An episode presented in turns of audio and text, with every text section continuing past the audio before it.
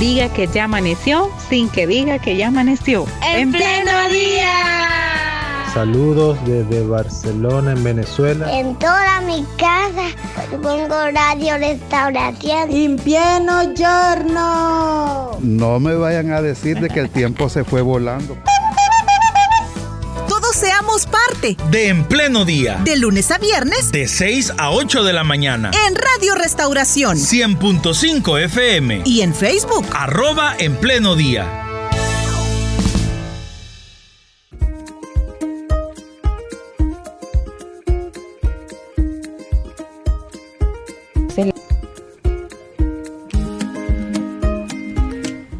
Bueno, hoy en el Día Internacional de la Alfabetización queremos dedicar este espacio para hablar cuál es el mejor método de enseñanza en adultos para que aprendan a leer y a escribir. Hoy nos acompaña una de las maestras de las jornadas de alfabetización durante el ayuno de mujeres los días jueves. Hermana Marielito de Cruz, bienvenida a En Pleno Día. Gracias, hermana Carlita. Gracias, hermano Ricardo. Un saludo también a la audiencia de 105, ¿verdad? Y por las diferentes plataformas que ahora pues son accesibles para estar con ustedes. Muchas gracias por la invitación. Es, un gusto, eh, hermana, que pueda estar con nosotros. Saludamos también a nuestra audiencia a través de las diversas transmisiones que tenemos en nuestras redes sociales, en la fanpage de En Pleno Día, en el canal de YouTube de Radio Restauración y también a través de Twitter. ¿Cuántos años ya, hermana Marielos, eh, brindando esta oportunidad a las personas interesadas como parte de los ayunos de mujeres, eh, siendo parte de esta jornada de alfabetización? Bueno, exactamente comenzamos en el 2003. Desde el 2003, entonces estamos ahorita a 20 años, ¿verdad? A 20 años, 20 años, sí. En ocasiones eh, allí incluida directamente y en ocasiones pues solamente eh, dirigiendo un poco ahí, pero siempre ha existido el, programa dentro de los ayunos de mujeres desde el 2003. Entonces, 20 años de estar enseñando a adultos. Adultos, así es, adultos. Vaya, bueno, yo creo que una pregunta base es, ¿por qué es importante que un adulto, quien ya hizo su vida, quien ya sacó adelante a sus hijos, quizá, ¿verdad? En la experiencia de cada quien, ¿por qué es importante que a estas alturas se interese en aprender a escribir, a leer? Bueno, una de, de las razones por las que eh, yo considero que quizás que es una de las más, más poderosas ahí es el hecho de que es una forma de comunicación. Mm social que para nosotros es, es algo que lo tenemos que ocupar por el día a día, por el nivel de comunicación que tenemos como sociedad. Quizás hace siglos cuando el, el, la forma escrita no era una forma de comunicación, pues no era tan necesario, pero en nuestro tiempo sí. Entonces es como que nos hace falta algo, nos hace falta un canal para podernos comunicar con el resto. Y si el resto tiene ese canal y yo no lo tengo, yo soy el que quedo fuera. Entonces eso me, me priva de una cantidad de, información que no llega a mí, de una cantidad de cosas que yo quiero expresar y no puedo tampoco porque tiene que ser por medio escrito. Entonces el medio escrito y no, no, me permite porque no tengo las herramientas, no me permite comunicarme, tampoco puedo recibir yo, aunque me envíe ese tipo de información, no puedo interpretar esos signos, de esa información no llega a mí.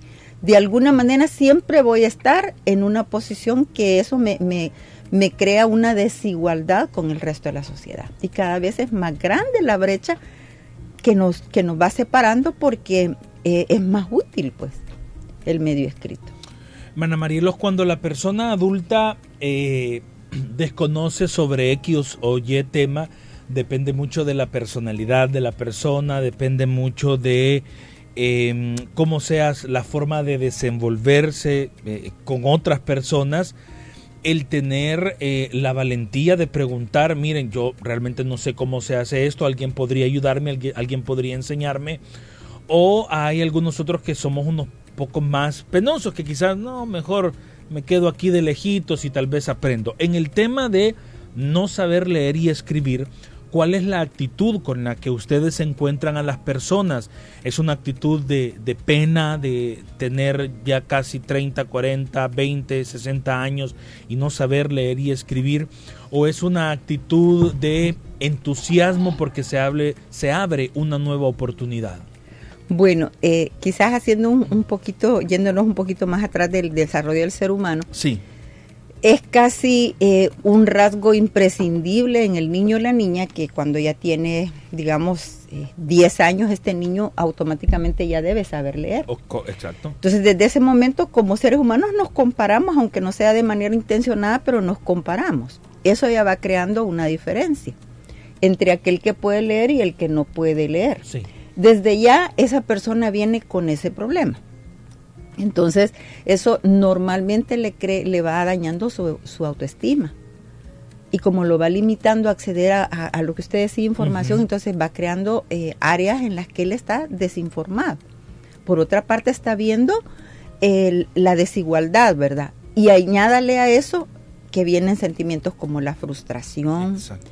vienen sentimientos como la incapacidad, límites, entonces eso va haciendo que normalmente esta gente tiene muy baja autoestima y como de alguna manera ellos ya se han, ya se han acomodado a las diferentes tareas que tienen, aún teniendo esa limitación de no saber leer y escribir. Entonces ellos se han acomodado y se han vuelto personas rutinarias, pero con una baja autoestima. Entonces ellos prefieren mantenerse en la misma rutina porque tienen temor de salir de ella porque saben la limitación que tienen.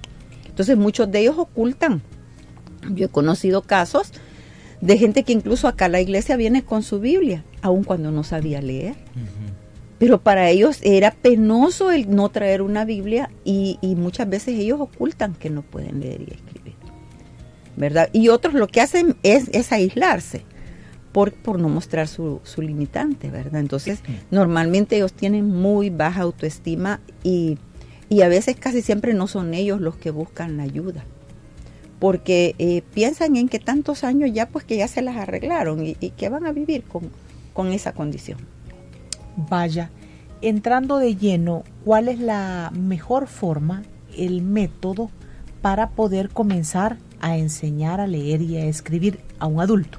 Bueno, un método con, con nombre, quizás este, el método se acomoda casi siempre al medio, a la persona, y a las herramientas con que yo cuento. Entonces, decir que hay un método con un nombre eh, que funcione, pues eh, no, quizás no podríamos, porque hay, hay que ver las diferentes condiciones y para algunos es, X método es bueno porque tiene esas condiciones.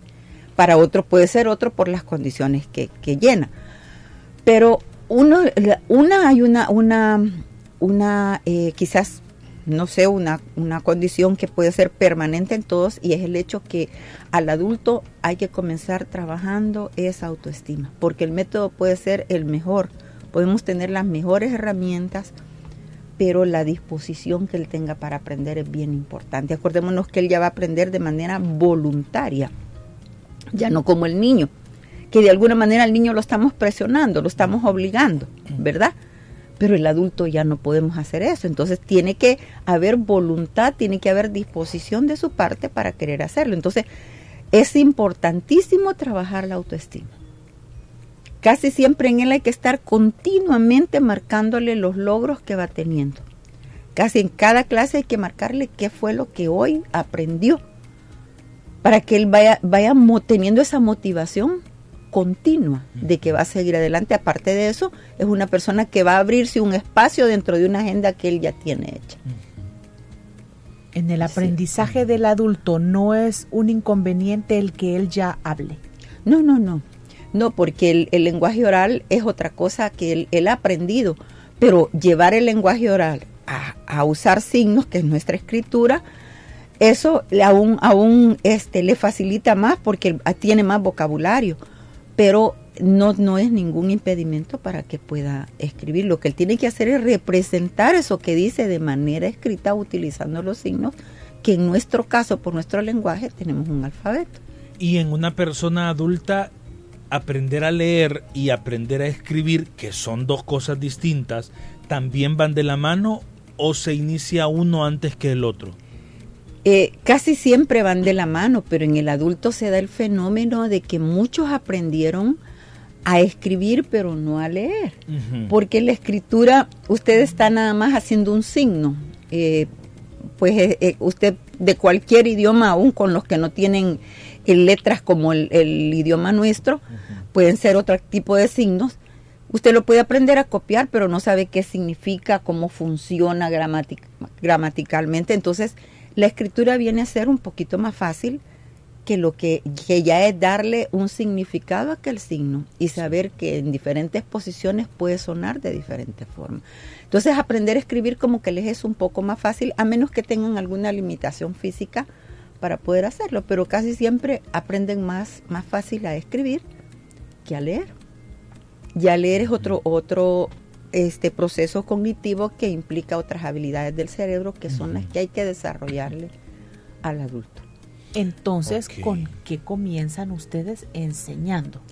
Primero con lo, que yo hablaba, la motivación. Debe estar motivado. Entonces, eh, normalmente lo que hacemos es una evaluación, que no tiene que ser una evaluación rígida, un examen como el que toma alguien en una escuela, sino que eh, si yo le pido a alguien que escriba una palabra sencilla, como por ejemplo una de las primeras palabras que uno aprende, es escribir la palabra mamá. Si alguien es capaz eh, y dice, no, yo no, y vemos que no puede ni siquiera tomar el lápiz, quiere decir que esta persona no estuvo escolarizada en ningún momento, que no pasó por un centro escolar porque hasta tomar el lápiz no lo hace de la manera correcta, ni poner el papel en la mesa lo hace de la manera correcta, porque eso uno lo aprende en la escuela, cómo ubique el papel, cómo se sienta uno, cómo ubique el brazo, la mano a la hora de escribir. Entonces, de alguna manera uno está evaluando y de ahí parte. Entonces, si alguien jamás fue, que son muy pocos los casos de gente que nunca estuvo escolarizada ya en nuestro tiempo. La mayoría, aunque sea unos días, fue a una escuela. Entonces, ahí uno hace una primera evaluación. Y si alguien, por ejemplo, mire, yo conozco las letras, comenzamos por lo, por lo más, lo más, eh, que le digo, lo más sencillo que son las vocales. Las cinco vocales. Cuando ya las ha aprendido a reconocer, aprendido a hacer el trazo correcto y a, y a, a, saber en dónde está en diferentes este, lugares de una palabra, esa persona puede comenzar ya con las consonantes. Entonces hay literatura eh, muy, muy accesible que ya nos marca los pasos que hay que seguir para enseñarle. Entonces, además de, de, motivarle, otra cosa bien importante en ellos es crearles esa constancia de porque esto es, es un, eh, debe ser constante a la hora de aprender igual que nosotros, si tenemos una clase una vez al mes, nos es más difícil aprender un contenido que si la vemos todos los días, ¿verdad? En, el aprendizaje de idiomas, así es.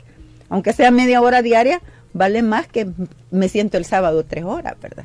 Porque eso es lo que, lo que hace que sea más fácil aprender otro idioma. Entonces, para ellos están aprendiendo a, a su mismo idioma, pero están aprendiendo a leerlo y a escribirlo. Me llama la atención, hermana Marielos, que usted comentaba que dentro del proceso que tienen con estas personas eh, hay un trabajo fuerte en el área de la autoestima, de levantarles la autoestima. Me imagino yo que para ello también hay un trabajo de conocer a la persona, conocer al hombre, conocer a la mujer. En ese sentido, me surge la duda, ¿cuáles son las razones por las que estos hombres y mujeres en su momento no accedieron a una educación que les permitiera leer y escribir? Fíjese que en el caso del adulto, muchas veces fue eh, porque eh, no le permitieron sus responsabilidades, a lo mejor fueron personas que no, no, fueron, no fueron escolarizadas en, el, en la edad adecuada. Y entonces cuando ellos fueron escolarizados ya estaban a veces muy grandes y entonces esto crea otros problemas en el niño y no está adaptado. O tener un niño de 10 años en primer grado es un niño que no se va a adaptar. Entonces eso ya viene a marcarle de tal manera que él no desarrolla este todo el, proceso de lectoescritura como debe ser porque tiene esa limitante que él se siente mayor. Entonces lo que hacen es desertar. Por otra parte están los diferentes compromisos familiares que no les permitieron terminar porque tuvieron que trabajar, o porque tenían problemas específicos de aprendizaje. Entonces, el problema específico de aprendizaje no le permitió que, aunque pasó por una escuela, no llegó hasta el grado de aprender a leer y a escribir. Y cuando hablo de, de, problemas específicos, me refiero a cuestiones que no, no son orgánicas exactamente, pero que necesitaban de un trato especializado para que aprendiera. ¿verdad? Entonces, eso, esa atención a lo mejor no lo recibió, no también recibió tal vez el apoyo de la, de la familia, entonces simplemente desertó. y, ahí, y ahí se quedó, ¿verdad? Ya no siguió. Bueno, para aprovechar y, y, también despejar dudas de nuestros oyentes, nos están preguntando que si este proyecto que se tiene durante las jornadas de ayuno de mujeres funciona como funciona un año escolar.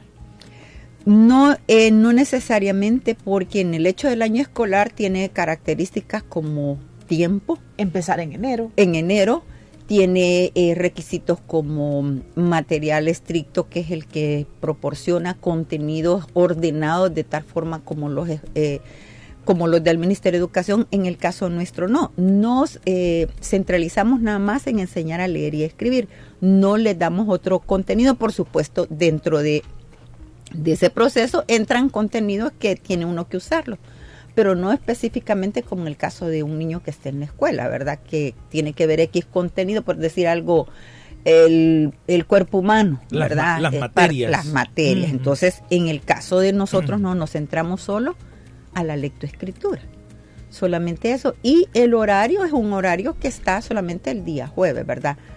Y no es algo que lo defina tampoco la asistencia, sino que ellos van aprendiendo a su ritmo. No es como la escuela que si se llegó tal tiempo y, el estudiante no llenó el requisito de aprobación de algunas, algunas este, eh, materias, él, él o reprueba o necesita un refuerzo. En el caso nuestro no. Ellas van aprendiendo a su ritmo porque no tenemos X tiempo. Entonces, alguien que quisiera formar parte puede llegar en cualquier momento. En cualquier momento. Ah, qué bonito. Entonces nosotros solo le evaluamos para ver desde qué partimos. Es más, el hermano Ricardo mencionaba algo. La clase nosotros no la comenzamos con que vamos a escribir tal cosa. La clase primero es un pequeño diálogo de unos 10 minutos, cómo está, cómo se ha sentido, que si tocó los cuadernos el libro durante la semana, por qué razón no lo hizo. Y casi siempre uno tiene que platicar de algo. Si ha faltado este, de manera pues muy cortés, qué pasó, ¿verdad? Tenía alguna dificultad. Esto entonces así comenzamos y al terminar de igual manera, ¿verdad? ¿Qué aprendimos ahora? ¿Qué aprendió fulana? Pues esta palabra tal cosa o esto y lo otro, de tal manera que ellos vayan, vayan evaluando que son pequeños escalones que van llevando cada vez. ¿Qué tanto puede beneficiar o qué tanto puede dificultar el apoyo de la familia de, de, de estas personas que aprenden a leer y escribir? es determinante. Es determinante el apoyo de la familia. Y yo diría que en el caso de cuando no hay familia, nosotros siempre debemos estar abiertos a apoyar a una persona que tiene, que esté en ese proceso o que no lo ha iniciado. Porque ellos necesitan continuamente de alguien que les esté motivando y que les esté apoyando. Algo que no comprendieron, que debe estar el apoyo. Entonces, la familia les puede motivar, pero eh, lo que a veces encontramos es lo contrario, ¿verdad? Entonces, es sumamente determinante el apoyo de la familia o de los allegados, ¿verdad? Porque ellos necesitan eh, hacer preguntas, las diferentes situaciones de la vida les desaniman y es ahí donde entra el apoyo. Perfecto. Eh, ¿Hay una edad específica para comenzar con aprender a leer y a escribir que ustedes recomienden? Pues cuando ya se trata del adulto no hay edad. Nosotros tenemos eh, estudiantes ahí que son que tienen 60 y más años. Por supuesto, esto es diferente de una persona con menos edad, ¿verdad? Pero no determina que no vaya a aprender. Siempre pueden aprender, eso, o sea que no hay limitante de edad, no hay. Hoy el uso de los dispositivos móviles casi que es para todas las edades. Y ya tenemos a nuestros adultos utilizándolo, ¿verdad? Sí. Quizá no saben leer ni escribir, pero ya aprendieron, por ejemplo, más o menos sus hijos les explicaron cómo hacer uso del WhatsApp, por ejemplo, ¿verdad? ¿Qué, teclita presionar y todo. En este sentido, con el uso de los dispositivos, no se resta la atención para aprender a escribir, a leer. Pues quizá el, el valor que le pueden dar a la escritura, sí quizás en algún momento disminuye porque ellos aprendieron ya a, resolver su, su problema, ¿verdad? De no tener claro cómo escribir algo de alguna manera. Algunas, por ejemplo, eh, aunque porque nosotros tenemos sus números de teléfono, les motivamos, cuando faltan, pues nos comunicamos con ellas, y algunas solo envían audios. Y a otras eso nos sorprenden cómo es que con algunos errores, pero ya escriben palabras en el teléfono. Ajá. Qué bueno. Sí, no, nos hemos sorprendido. Porque dice, no, si ve, me mandó un mensaje y le pregunté, yo, ¿tú lo escribiste? Dice, sí, yo lo escribí. Entonces es sorprendente como ellas, eh, eh, porque solo es apretar una tecla, en cambio escribir quiere decir un movimiento de la muñeca que yo voy a hacer. Pero eh, puede ser que esto les esté ayudando a ellos, ¿verdad? Les esté ayudando y que vean la necesidad también de, de aprender a escribir correctamente. Perfecto. ¿Cuáles son algunos de los inconvenientes con los que se encuentran los adultos? que les dificulte aún más el proceso de eh, aprender a leer y a escribir. Se me venía a la mente, por ejemplo, algo que también pasa en la, en la, edad temprana, el tema de alguien que necesita lentes, por ejemplo, para poder eh, ver de mejor manera. Y no sé si hay algunas enfermedades de base, que las enfermedades pues van llegando con la edad, que también les pueda dificultar. Sí, eh, usted mencionaba algo y es la vista. La vista eh, es un, sentido que lo ocupamos pues para tantas cosas, pero en, este caso es imprescindible. Entonces, si alguien tiene un problema visual, esa persona te va a tener ciertas limitaciones porque eh, ella tiene ese, ese problema y a veces no son cuestiones tan severas, simplemente es un par de lentes adecuado al que neces a, a, su, a su problema que tiene. Entonces, eso sí debe estar en buenas condiciones. Por otra parte, hay personas que han tenido un problema específico de aprendizaje que haya estado porque no se trató y el problema siguió. ¿Verdad? Entonces, eso también limita porque en ocasiones no es el problema tan, tan grave, pero como a ellos eh, ya les marcó el hecho de que hay cosas que no las pueden aprender, entonces primero hay que trabajar deshaciendo ese, ese hábito ¿verdad? Deshaciendo esa forma de pensar que había, que es una barrera, decirle, usted sí lo puede conseguir, pero vamos a usar otro método para hacerlo. Entonces, eh, muchas veces esas son las limitantes. Por otra parte, hay enfermedades que también, eh, yo en este proceso he tenido casos de personas que no sé por qué razón, pero convulsionaban, por ejemplo. Entonces alguien, yo tuve caso de una persona que iba bastante adelantada, pero tuvo una crisis resulta que casi había que comenzar de nuevo. Porque esos problemas de salud pues tienen también esa, esa repercusión, ¿verdad? Entonces problemas de salud son los que a veces limitan. Y otra limitante en el caso nuestro es el tiempo que ellas tengan para dedicarle a esto. Casi siempre ya, como decía yo, está hecha la agenda.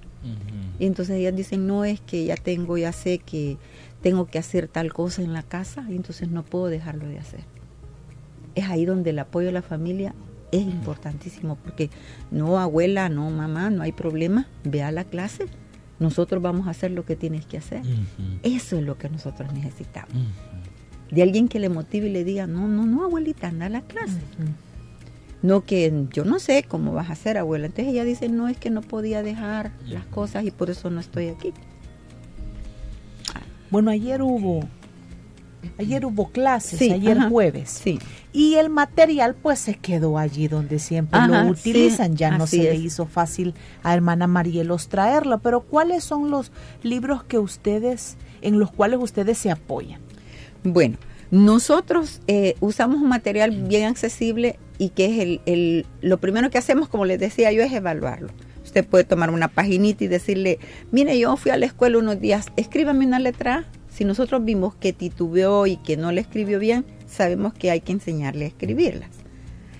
Entonces hay, hay por ejemplo, un famoso silabario hispanoamericano que yo aprendí en él, imagínense cuántos años tiene, ¿verdad?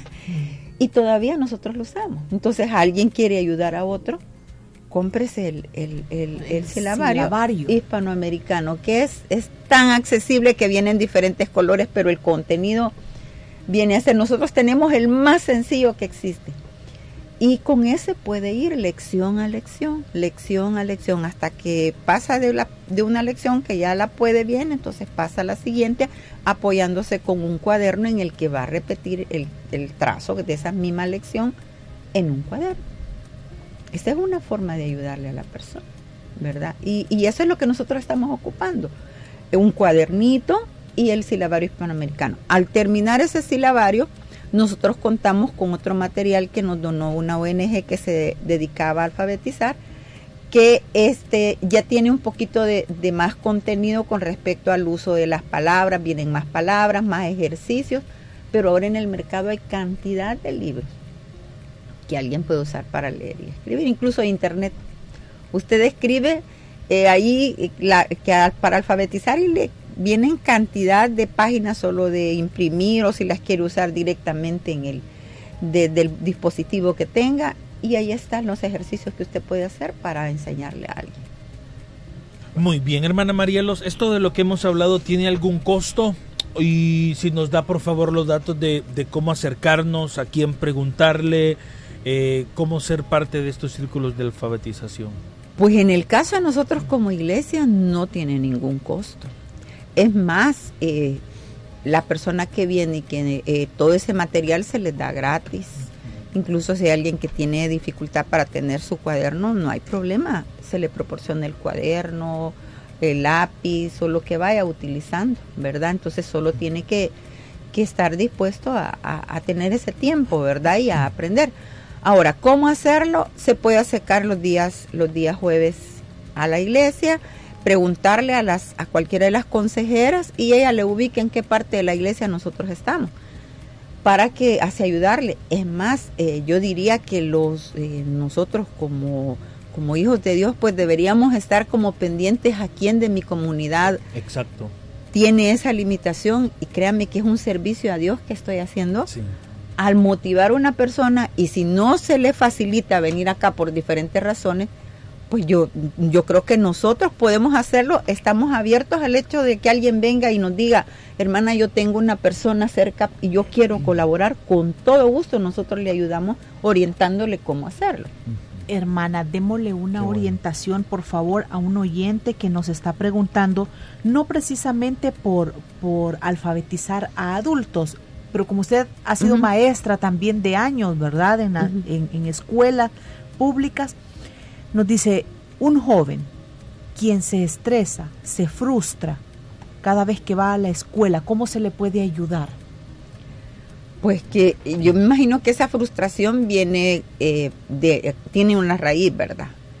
Entonces quizás habría que eh, de sentarse con el docente y pensar qué cuestiones le están ocasionando el estrés al muchacho. ¿Y desde cuándo viene esto? Si fue una situación que desencadenó ese estrés o desde que se escolarizó fue así. Entonces, eh, es de sentarse porque se hace, ahí se hace un triángulo, la familia, el docente y el estudiante. Y si una parte de ese triangulito no está bien, entonces ahí hay, algo que no, encaja. Entonces es de que se sienten y que examinen qué es lo que está estresando al muchacho.